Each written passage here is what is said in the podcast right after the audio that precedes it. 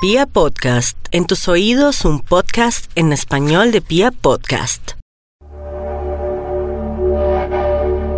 Para ustedes un especial saludo, les habla Ricardo Villalobos, eh, astrólogo. Quiero comentarles cuáles son los alcances del movimiento de cada uno de los planetas, especialmente los planetas rápidos, para este mes de julio del año 2019. Venus y el Sol fundamentalmente están en el signo de cáncer, Marte y Mercurio ya están en Leo y quiero contarles lo que esto significa para cada persona según su signo zodiacal. Tauro.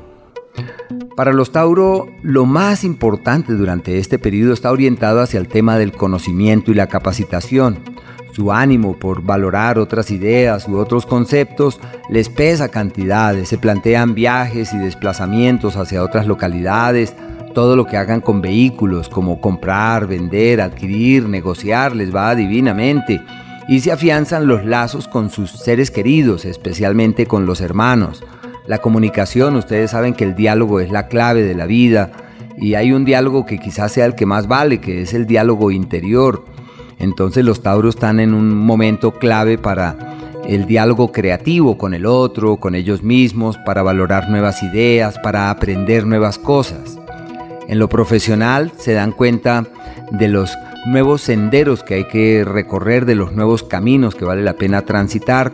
En el amor, una época del amor que se va, del amor que adolece de firmeza, de consistencia.